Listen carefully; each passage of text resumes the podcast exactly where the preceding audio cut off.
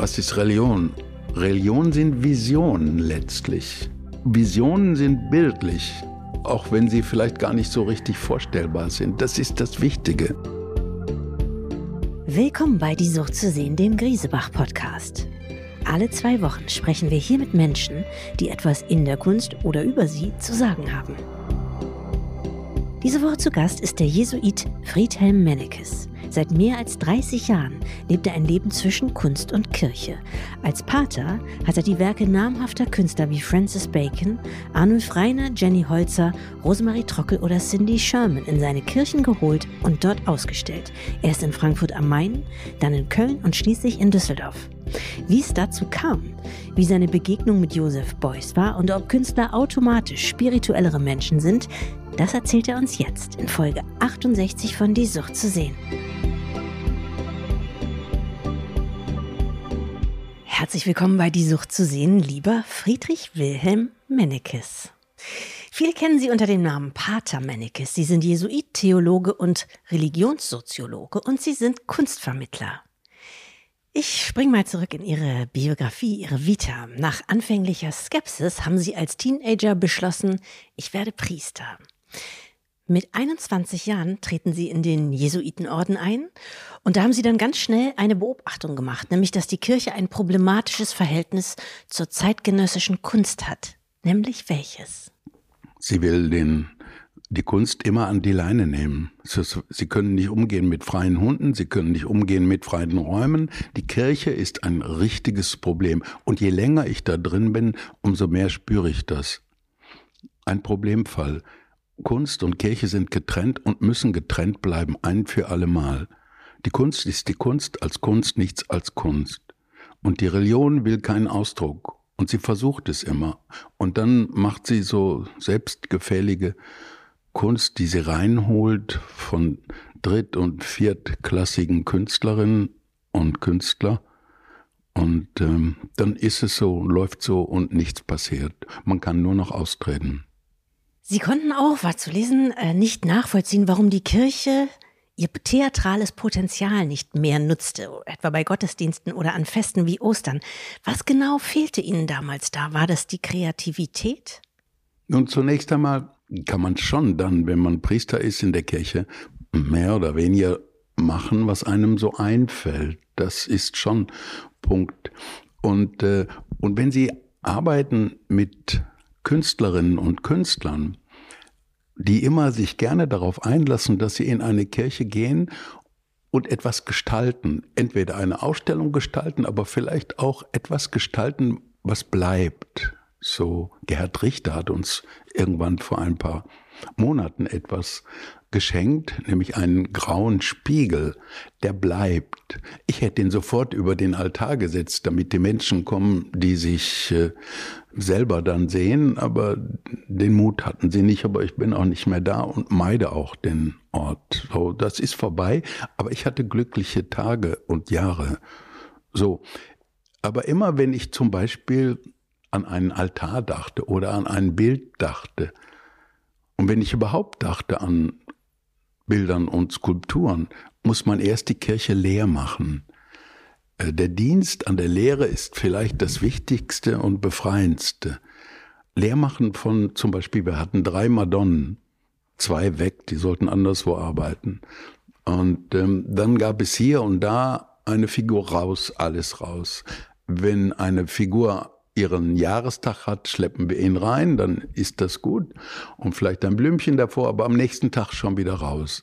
Die Kirche muss atmen in der Lehre.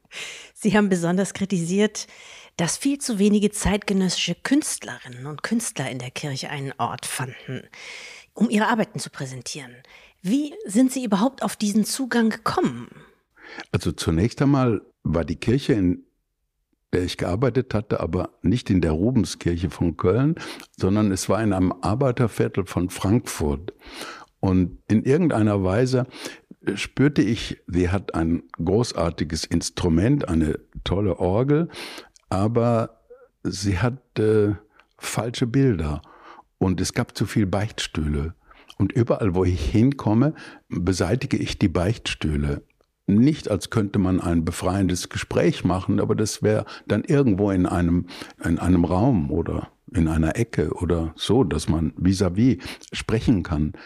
Und äh, das gab natürlich einen großen Knatsch erst vorher, aber dann am Ende ist es gelungen. Wir haben sechs von diesen Riesendingern äh, rausgebracht. So, und da haben wir angefangen, Bilder zu zeigen in einer Ecke. Und die erste war äh, Rouault, Georges Rouault, der Franzose. Irgendwie habe ich gehört, dass da in einem Arbeiterviertel von wirklich im strengen Sinn 80 Prozent wirklich einfachen Menschen, Hilfsarbeitern und Gleisarbeitern und ähnlichen Menschen, äh, mit denen zu leben, war nicht immer leicht, aber es war ermutigend. Und äh, dort haben wir dann die Bilder aufgestellt und in einem Arbeiterhaushalt war eine Sammlung Ger zum Beispiel oder von, von Rouault. Das haben Sie sicher irgendwo hier x-mal schon verkauft. Das ist eines der großartigsten Schwarz-Weiß Papierarbeiten und die habe ich ausgestellt. Ab 1979 haben Sie begonnen, Ausstellungen mit modernen zeitgenössischen mhm. Künstlern zu organisieren. Ab da reißt Ihr Austausch dann nicht mehr ab. Erzählen Sie uns doch noch mal, wer Ihr erster Kontakt in die professionalisierte Welt der Kunst war und wie der zustande kam. Nun, zunächst einmal, ich wusste, ich brauchte nicht nur Berater, ich brauchte auch Lehrer. Und einer der Kunstgeschichtler, der mich wirklich in die Hand nahm, war äh, Franz Josef van der Grinden, einer dieser Boys Retter und Boys Führer und Freunde. Zu dem bin ich regelmäßig gegangen und wir haben über Kunst gesprochen. Einfach mal nur so. Und dann letztlich, als ich wirklich etwas begriff, dann habe ich etwas gemacht, das ist aber von ihm abgestützt worden, ein Konzept zu bringen, Menschenbild, Christusbild. Das heißt, wenn ich ein Menschenbild äh, finden will, äh, dann wäre es immer wichtig, in die Geschichte der Kunst einzusteigen und je später, umso besser. Und das war wichtig, dann natürlich sofort von Anfang an Namen. Natürlich war Beuys einer der ersten und dann viele andere ob das Graupner ist oder andere, äh, die habe ich, Arno Freiner, natürlich hatte ich auch Ritlitschka. Ich wollte immer ein, ein bisschen ausbrechen, so. Und äh, in dem Sinn hatte ich viele Namen und viele Kräfte und viele Ateliers, aus denen heraus ich neu lebte. Wobei Ihnen, glaube ich, immer wichtig war, dass Künstler mit ihren Werken nicht von der Kirche instrumentalisiert werden. Ja. ja. Wie es ja bei traditioneller Kirchenkunst der Fall war. So ist es, ja. Wie und wann hat die Kirche überhaupt angefangen, Kunst mit einzubeziehen? Zunächst einmal in der, in der Entwicklung der Kirche ist Kunst und Raum und Kirche eins. So von Anfang an, aus dem Mittelalter natürlich. Und dann später kommt die Renaissance, wo die Kunst dann schon auch eher nochmal eigens bedacht wird. Und äh, dann wurde es aber schnell wieder eingefangen. Äh, es kam der Barock und dann natürlich einer der größten Maler schlechthin ist Peter Paul Rubens, der aber eben auch vor allem ein Neuerer der Kunst ist und äh, als unter seinen Augen sozusagen alles, was die Kunst hatte, aus den Kirchen verbrannt wurde, äh, rausgeholt worden und sofort verhökert wurde, das war ja die Form äh, der protestantischen Einbrüche in die sogenannten Niederlande, äh, dass sie die Kunst befreiten, die Kunst raus. Und das war für einen Mann wie Rubens genau der Punkt. Und der hat gesagt, ich kann aber Kunst nur erneuern und ich kann Kunst nur neu gestalten in Italien. Und dann war er dort bis acht Jahre und irgendwann später, im neunten Jahr, kam er zurück. Das heißt, die Erneuerung der Kunst. Er wollte eine andere, eine neue Kunst, auch in den Motiven. Und natürlich wollte er auch die Kunst dann so nehmen, dass die Menschen auf auf diese Weise etwas völlig anderes entdeckt hatten. Also zum Beispiel, wenn ich sage, die Kreuzabnahme von Rubens in der Kathedrale von, von Antwerpen, da sage ich eine Geschichte, da waren die Künstler, äh, die, die Apostel wie Künstler stellten sich hin und nahmen den Jesus äh, vom Kreuz ab. Und das haben sie gemacht, indem sie ein Laken unter den Körper legten.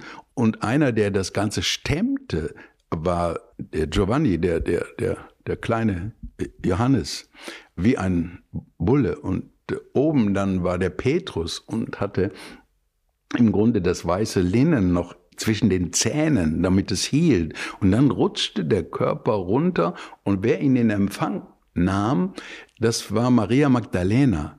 Und das ist eine Urform. Und diese Maria Magdalena, damit habe ich angefangen, über Kunst in der Kirche erneuert zu sprechen.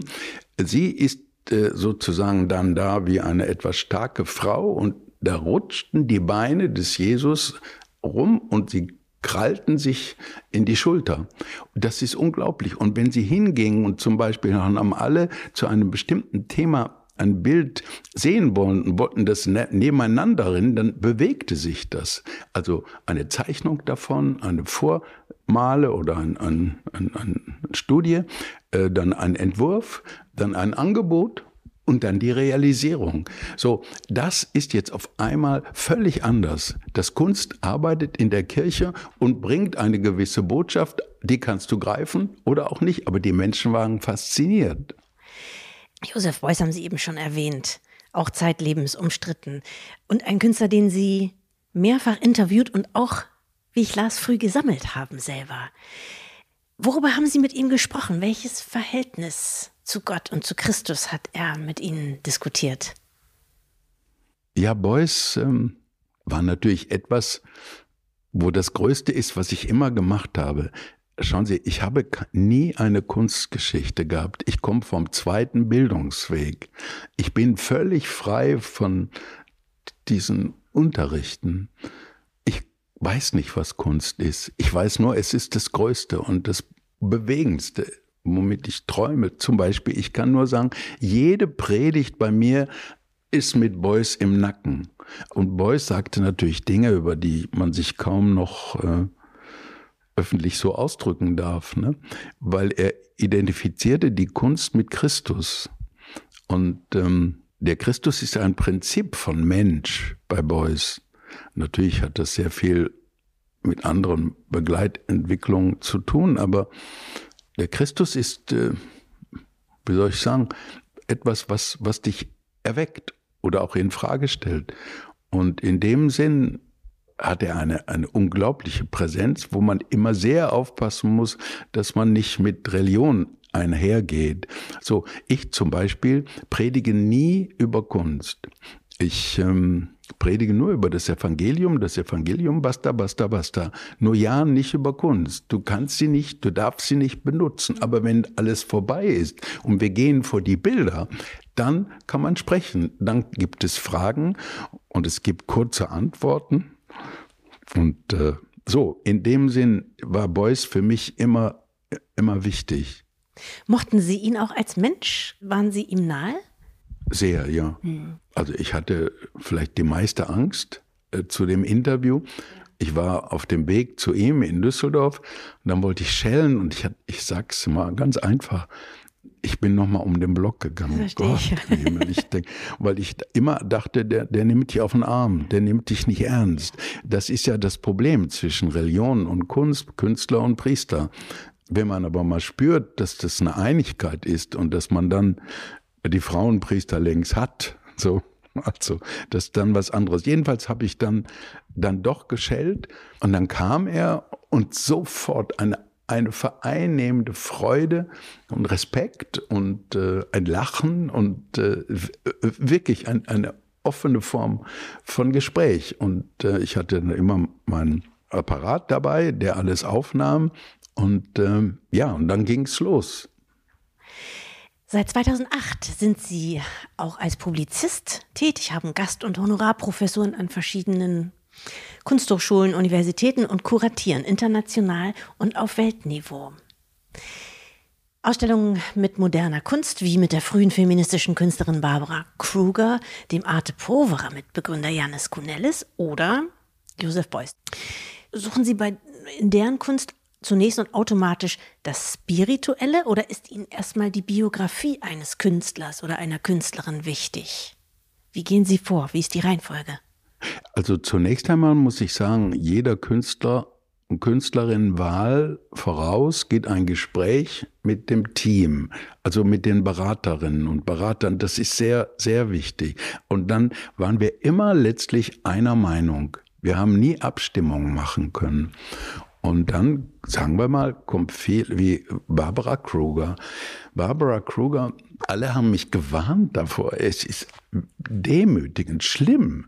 Ich bin hin, nach äh, Los Angeles, habe sie besucht.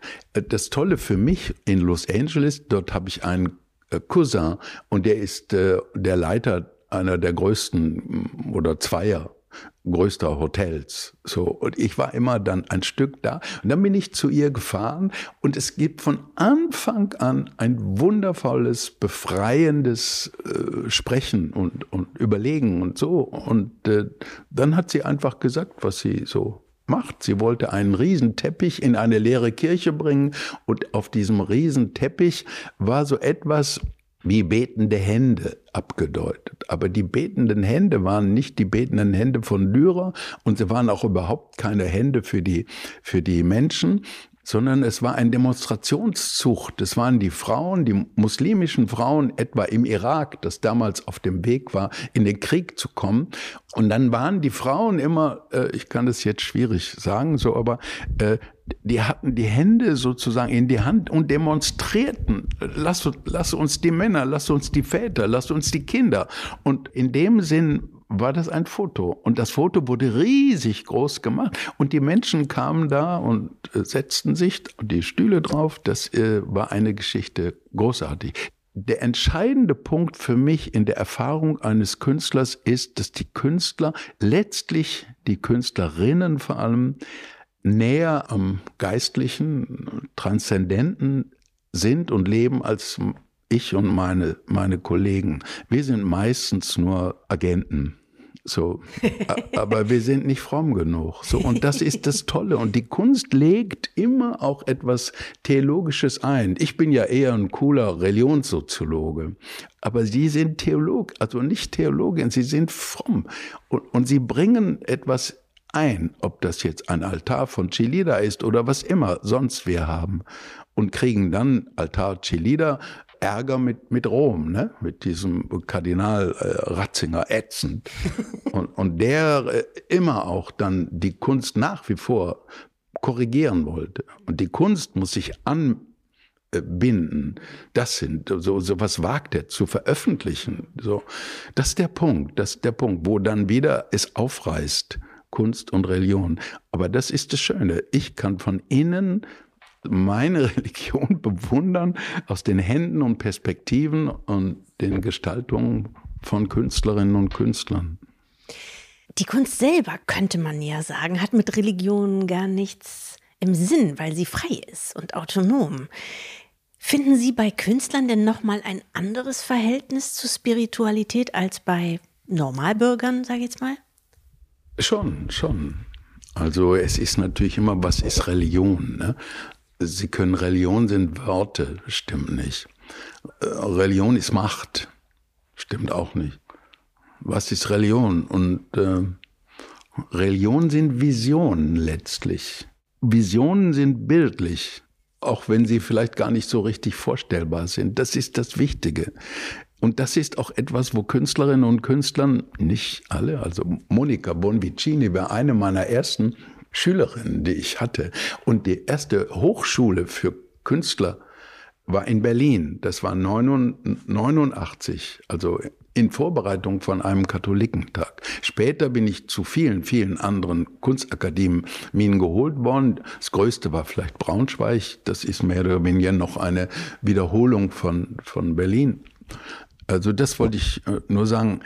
Ja, natürlich machen Künstler einfach oft nur eine Vision, aber gehen Sie in eine Kirche, sind Sie anders.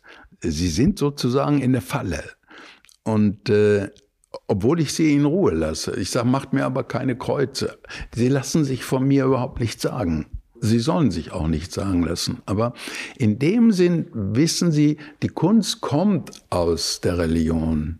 Oh, vorsichtig. Ich muss aufpassen, dass ich nicht zu arrogant bin. Ne? Äh, weil, aber das ist dieses Gemeinsame. Aber diese Gemeinsamkeit hat sich differenziert. Und zwar beginnend sicher schon von der Renaissance her. Ich will das andere jetzt nicht äh, matig machen, aber Renaissance und dann Barock und dann geht der Barock sausen und, und dann Klassizismus, der 19. Jahrhundert, dann ja, dann Cézanne, ne? Das ist äh, dann wo sie und ich komme aus Bottrop und Bottrop hat einen der größten Künstler, die es überhaupt gibt nämlich Josef Albers. Der war aber schon tot, weil vorher hatte ich mit der Kunst nichts am Hut. Aber ich bin zu seiner Frau und habe immer wieder versucht, seine Frau zu treffen. Auch eine großartige Frau und eine großartige Künstlerin.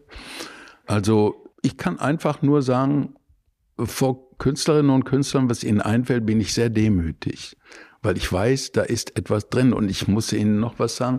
Wenn Sie in eine Kunstakademie gehen, dann ist es das Großartigste, was Sie überhaupt erleben dürfen, wie junge Menschen leben mit solchen Visionen. Sie müssen das aber in den, in den Band kriegen. Sie müssen das gestalten, reflektieren. Sie müssen es in dem Sinn lernen. Und ich kann nur die Demut haben, zu schauen. Mehr nicht. Der Galerist Gottes, so nennt man sie heute auch.